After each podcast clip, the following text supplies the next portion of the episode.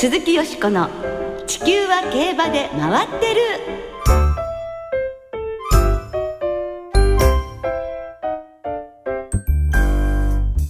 皆様こんばんは。お元気でいらっしゃいますか？鈴木よしこです。地球は競馬で回ってる。この番組では週末の重賞レースの展望や競馬界のさまざまな情報をたっぷりお届けしてまいります。今日も最後までよろしくお付き合いください。今宵ご一緒してくださいますのは米田元沖アナウンサーですはい、こんばんは。よろしくお願いします。よろしくお願いいたしますまあ米田さん、ええもう今日でお別れ7月ともあ、何の話ですか？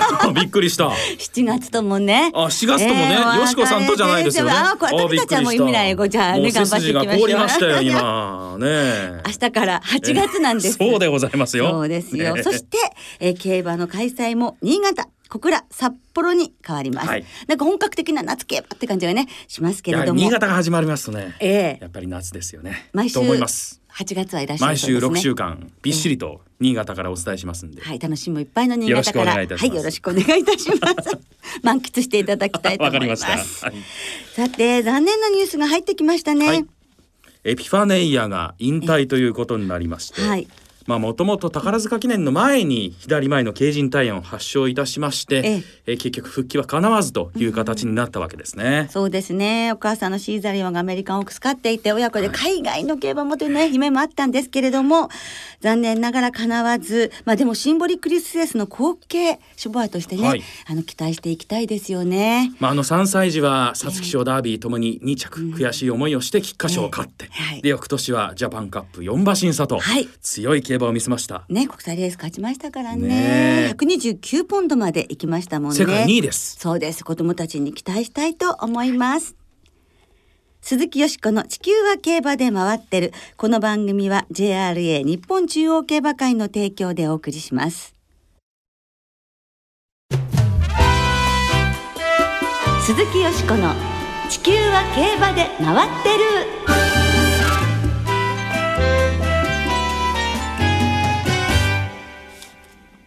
2015年上半期世界の競馬を振り返る。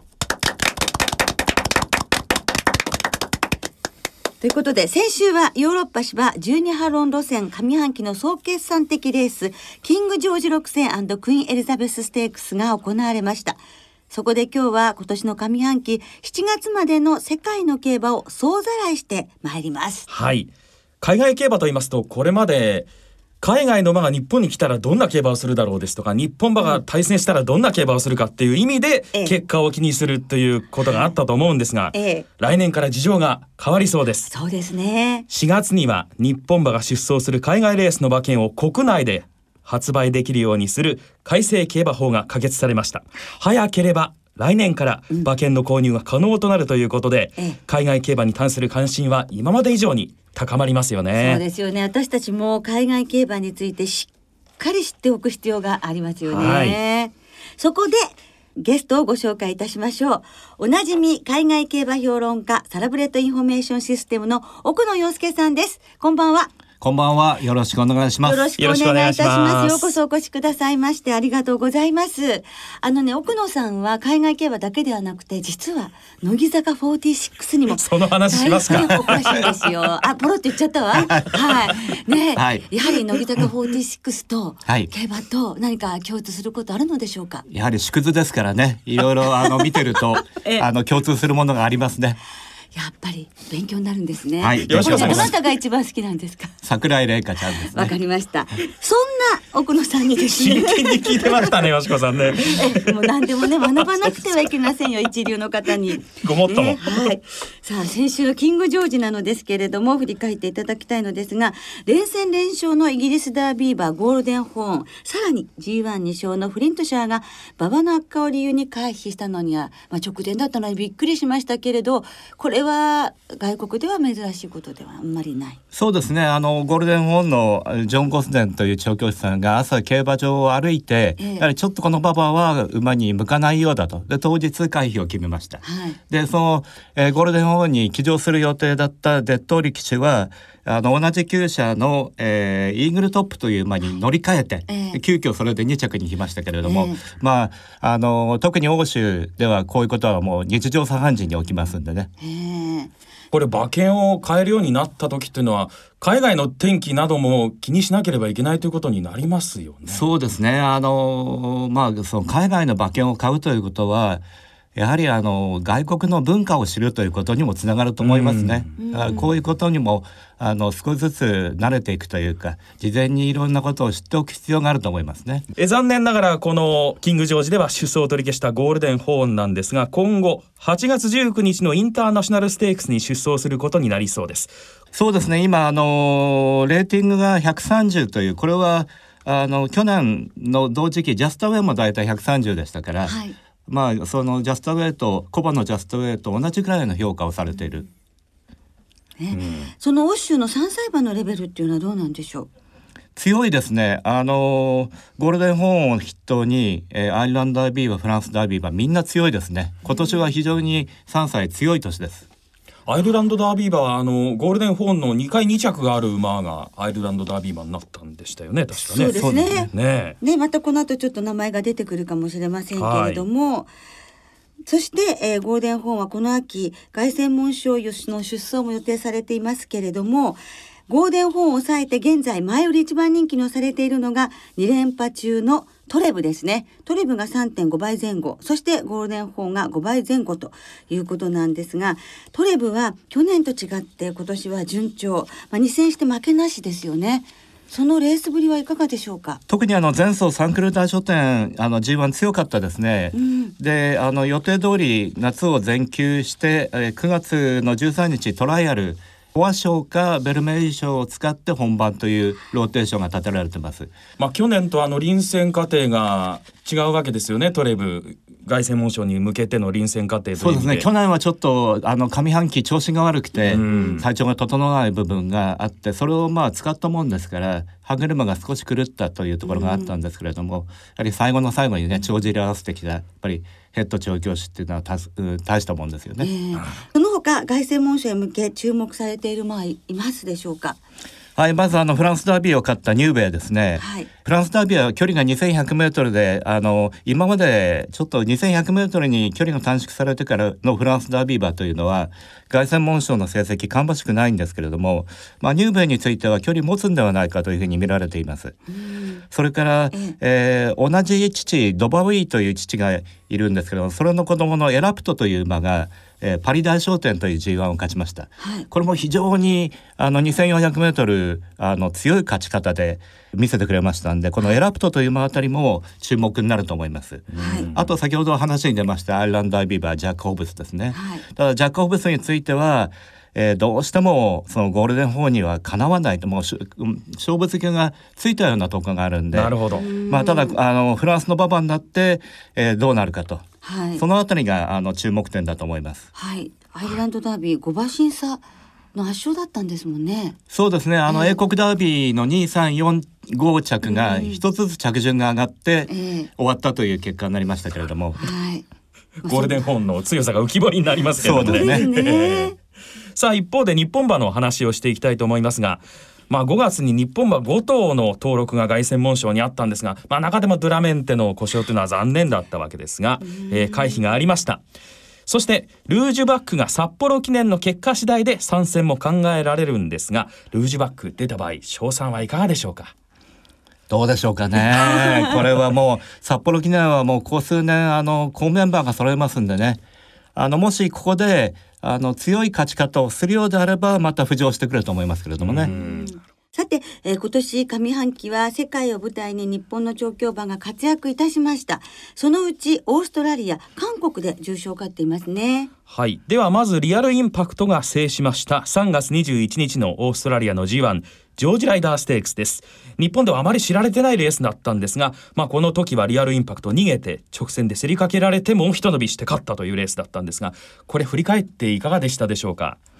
あの距離1500メートルのあのオータムフェスティバルの中心のなる中心の一つとなるレースなんですけれどもあのこのレースはまあえー、オーストラリアで一番こう重要視される短距離からマイルにかけての重要なレースなんですけれども過去にあのロンローというあの強い馬ですとか今種馬になった馬たちがあの勝ち馬に名を連ねてるレースですね。で昔はレールウェイステークスというふうに呼ばれてて非常に、えー、一世紀近い、えー、歴史を持つレースで、えー、このあのレースに日本の馬が勝ったというのは非常に意味があるたことだと思いますね。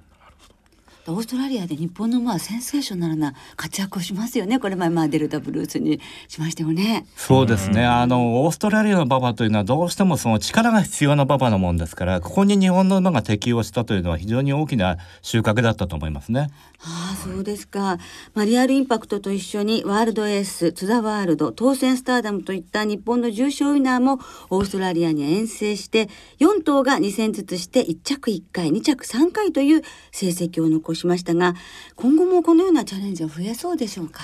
あのこの時期の賞金が非常にオーストラリア上がったもんですから、えー、今年はこういうふうにたくさんの馬があの行くことができました。で海外遠征っていうのはやっぱり一頭ぽっつり行くよりも、たくさんで行った方がいいんですね。えー、えー、だからできればこのあのなるべく、えー、固まった頭数で、えー、海外の競馬を狙いに行くというのはいい作戦だと思いますね。えそして日本馬の遠征のニュースといいますと、うん、ちょうど今週北港ブレイブとフェームゲームが秋のオーストラリア遠征発表になりましたですね。えー、2頭ともえ10月17日のコーフィールドカップから11月3日のメルボルンカップへ向かう予定です。これは去年コーフィールドカップを勝ったアドマイヤラクティと同じ臨戦過程ということになります、はい、さあ続いては3月に行われたドバイワールドカップデーについてもお聞きしましょう。7頭が3つのレースに出走して UAE ダービーのゴールデンバーローズ3着、そしてドバイシーマクラシックワンアンドオンリー3着これが最高でした、えー、日本馬の、まあ、活躍どうでしたでしょうか？ワンアンドオンリーの3着を筆頭に非常にまあ善戦はしたんですけども残念ながら勝つことはできなかったですね。やはりえー、今年はあのワールドカップが初めてダートに、えー、戻ったりとかです、うんうん、いろいろ変化がありましたんで、えー、来年に、えー、期待したいなというふうな感じですね。特にまあ、3歳が行ったというのが大きかったですね。ゴールデンバローズ3着頑張ったと思います。そうですね。本当3頭がね挑戦しましたものね。そしてドバイはダートに馬場が戻ったわけですが、これについてはいかがでしょうか？国交たる前のみゆきジョッキーですか、うん、えー、があの図らずも言ってましたけれども内馬場を走るあの撮影用のトラックが気になってしょうがなかった、えー、だからまあそういうことが分かっただけでもね収穫だと思うんですよねだったらもうそれになれるような調教を施していくと。えーですよね。まあ日本のまあもうあのおそらくワールドカップでもおあの勝つ馬が出ると思いますので、えー、来年以降期待したいと思います。あ勝つ馬出るでしょうか。はい。出る。はい。いや楽しみですね。ねすごい心強い言葉をねいただきましたね。そして6月になりますとイギリスロイヤルアスコット開催プリンス・オブ・ウェールズ・ステークスに昨年の秋の天皇賞馬スピルバーグが参戦して話題になりました結果は6着でしたがこのレースはどのようにご覧になりますか？直線一度伸びかけてねこれはと思ったんですけれども、うん。えやはりあれがあのアスコット競馬場の難しさというか馬場の深さですね、うん、あれをやはりえー、すぐに克服するというのはなかなか難しいことだと思います、えー、経験するなり、えー、長期滞在するなりして、でないとなかなかアスコットの攻略というのは難しいですね。その他ですね、まあ、香港などで、まあ、世界にその存在を発信できそうな馬がなんとかいるという話ですがいかがですか、まあ、去年がその日本馬台頭の年だとすれば今年は香港ですね。えー、マイルのエーブルフレンド。それから高松宮記念を買ったエアロベルシティ、えー、短距離の王者、えー、この辺りは非常に注目株ですね。はい。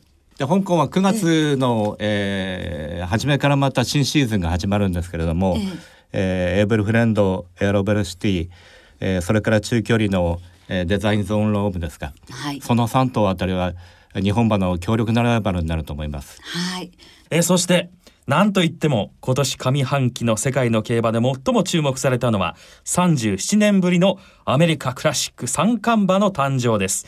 アメリカンファラオがアファームド以来の史上12頭目の三冠馬に輝きました、アメリカンファラオについては8月の2日のハスケル招待ステークスというのに、えー出走予定です。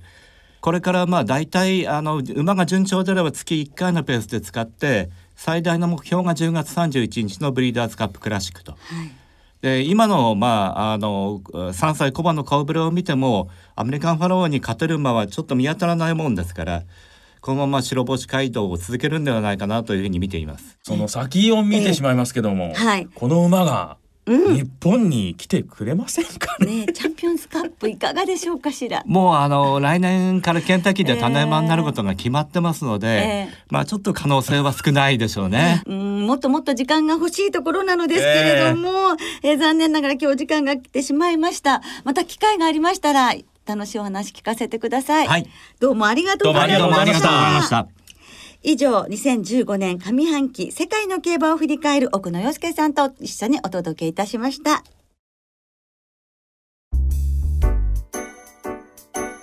鈴木よしこの地球は競馬で回ってる。ここからは週末に行われる重賞を展望していきます。その前に先週の重賞を簡単に振り返りましょう。はいまずサマーマイルシリーズ開幕戦中京記念はミルコ・デムーロ騎手騎乗の6番人気スマートオリオンが道中23番手のインを追走して直線では後続の追撃をしのぎましたはい。去年3月のオーシャンステークス以来久々の重賞のタイトルとなりました、ねえこれまで芝で1200メートル戦で5勝。ええで前走1400メートルを勝ってそして今回1600メートルで初勝利ということになりましたスマートオリオンですね。鹿戸調教師は今はマイルの方がいいと、まあ、折り合いもつくし年齢を重ねて距離も持つようになったことですね。語ってらっしゃいますね。次走は関谷記念へ向かう予定です。またマイルですねそうですねはい一方函館2歳ステークスは岩田騎手騎乗の1番人気ブランボヌールが2着に3馬身半をつける快勝でした。はい。お父さんのディープインパクトはこの勝利で3区の JRA 全10条重賞制覇を達成しました、ねえまた新しい記録が加わりましたね。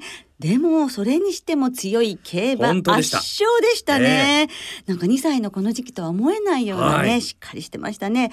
ブランボヌールですが今後放牧に出されまして大目標の阪神ジュベナイルフィリーズに向け調整される予定です、はい。そしてさてさて。さてさて。よしこさんの予想ですけれども、はい。い、かがでしたでしょうか？もう聞いてほしい。中京記念。オリービンが本命。こちらはダメだったんですけど、うん。相手がですね1着から3着まで全部入ってたんです悔しい悔ですねしそれは。い。ボックスにしておけば。てんてんてんてんしかも私のオリービン本命だったっていう。ね ねえやっぱりちょっともう残プチプチ念でし体の方たですかね。函館はどうでしたか？はいこちらはねブラあのブランボヌールが本命で対抗ベジャー台風だったので本戦で的中いたしました。素晴らしい。どうもありがとうございました。今週もが頑張りますさあ今週はですねえ各条で一つずつ重賞があります。はい。土曜日に小倉で小倉サマージャンプ。日曜日に新潟でアイビスサマーダッシュ。札幌でクイーンステークスが行われます。はい。では早速アイビスサマーダッシュを展望していきましょう、はい。サマースプリントシリーズの第3戦。新潟の名物直線の 1000m を舞台に行われます。では今週もレースのデータをチェックしましょうアイビスサマーダッシュのデータをご紹介します。過去10年で一番人気の副勝率は4割。3連単発売後3連単は全て万馬券。穴狙いの我が生涯に一片の悔いなし。さてかつては牝馬が7連覇していた時代もありましたがここ3連はボバが3連勝中。過去10年で3着以内に入った6番人気以下の馬は11頭。性別では牝馬5頭ボバ6頭とほぼ互角ですがここ7年に限定すると牝馬2頭に対しボバ6頭とここでもボバ優秀。ちなみに6頭のボバのうち5頭は3戦連続4着以下と不振を囲っていた馬ばかりでした。というわけで最近不振のヘニーハウンドに北斗神拳。あたたたた！お前はもう死んでいる。山本でした！北斗の剣でした、ねこれは山本アナウンサーもやりきったぞという感じが出てましたけれどもね、ええ。すごかったですね、はい。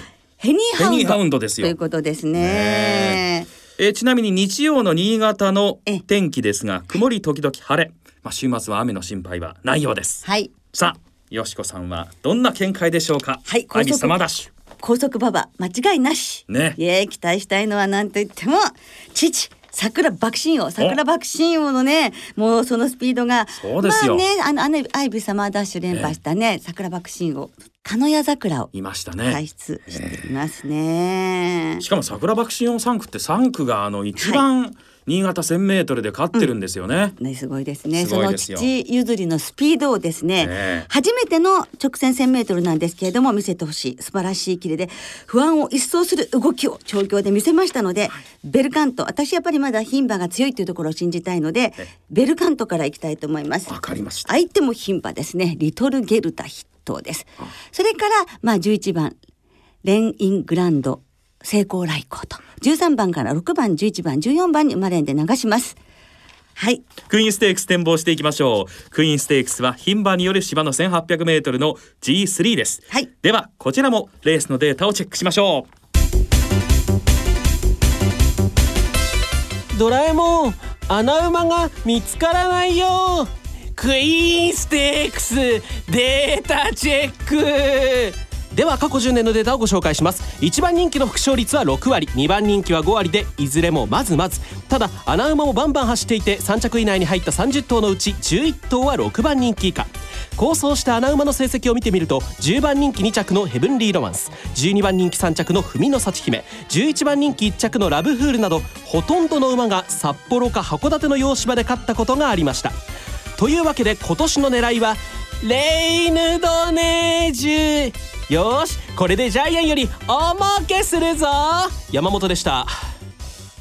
というかね、はいこれドラえもんって言わなきゃ何のキャラクターかわかりませんけれどもね。いやわかる。あわかる。ドラえもんはレイヌドネージュ。ということですね。はい、ドラえはいもんレイドのネージ本命ですね、はい。さあよしこさんはどんな見解でしょうか。私はレッドリベールを褒めしたいと思います。おー。1年8ヶ月ぶりのね勝利を目指すんですよ。G1 馬ですよ。はい阪神ジベナルフィリーズ以来勝ってません。やっぱりダービーのねあやっぱりあれがね心の中で何かね、まだしっこりっていうかね何か残してると思うんです、トレブが立ち直ったようにやっぱりもうねレッドリベールもここでねきっかけを掴んでもらいたいとはいそうなんですでもなんかすごく買い早食いも良くなったということですし今年は違うということなので頑張ってほしいと思いますね。ねはい。で、レッドリベールから3番のブランネージュ、4番ノットフォーマル、そして、えー10番の名称スザンナも洋芝が合いそうではないかなと思って2番から3、4、10番です。ほぜひ皆さんご参考になさってください。さあそれではリスナーの皆さんからいただいた予想もご紹介しましょうお願いします。着差理論の鬼ゴールドしっぽさんですありがとうございますありがとうございます。先週は過去5戦で1秒以上の着差が2度以上ある馬を切る私が編み出した着差理論でえ重賞の3連単が的中しました素晴らしい。ええアイビスは成功来航クイーンステークスは札幌2歳ステークスを勝った経験のあるレッドリベールを本命に推します一緒ですねよしこさんとねそうですね。小遣い2万円の競馬道さんです。ありがとうございます。全国的に梅雨が明けて夏真っ盛りですね。クイーンステークスは札幌での復活を期待して人気でもレッドリベールから行きたいと思います、札幌2歳ステークスのような強いところを見せてほしいですね、フーラーブライドとワイド1点勝負したいです。はい。有馬記念まで21週3です。ありがとうございます。私は今週末4年連続小倉開幕週を観戦予定ですって、名物の九州産限定新馬戦は何頭染め分け棒で登場するか今から楽しみです。はい。今年もカシノですとか、ね。テームですとかいっぱい出ます。もんね,、はいね実況者は大変でしょうけれはい、ども、本当そうです。皆さん本当大変ですね。私は実況しませんクイーンステークスは金層副賞気配を感じる2歳女王のレッドリベールを軸に狙ってみます、はいまたレッドリベールですよ、ねやっぱみんな復活を願ってんですよ。そうなんですね。はい。アイビスサマーダッシュは進撃の北村博騎手騎乗レインイングランドに期待します。ねね。うん。この前も5勝ですか。すごかったですね。実況でも飛び出しましたけどね、ええ本当ですね。ということでいただきました。はい。どうも皆さんありがとうございました。来週はレパードステークス小倉記念の展望を中心にお届けいたします。お聞きの皆さんの予想もぜひ教えてくださいね。お待ちしています。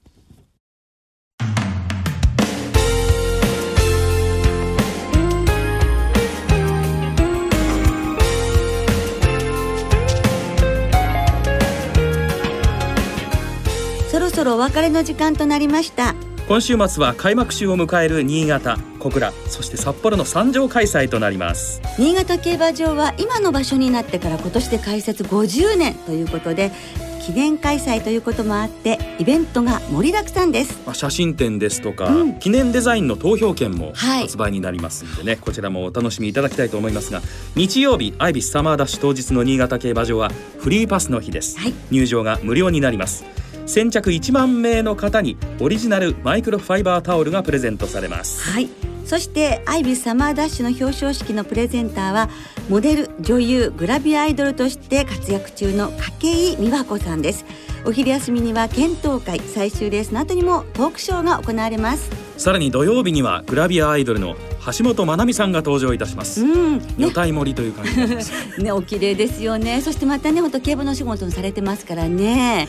えー楽しいんじゃないでしょうか。はいそして札幌競馬場にも素敵なゲストが来場されます。俳優の藤原竜也さんがクイーンステークスの表彰式プレゼンターを務め最終レース終了後にはトークショーも行います ねえ、ちょっと札幌に行きたくなっちゃうわって感じなんですけれどもね。えーそれぞれの競馬場で盛りだくさんですので、暑さに負けずに週末の競馬存分にお楽しみください。お相手は鈴木よしこと。米田元樹でしたまた来週元気にお耳にかかりましょう鈴木よしこの地球は競馬で回ってるこの番組は JRA 日本中央競馬会の提供でお送りしました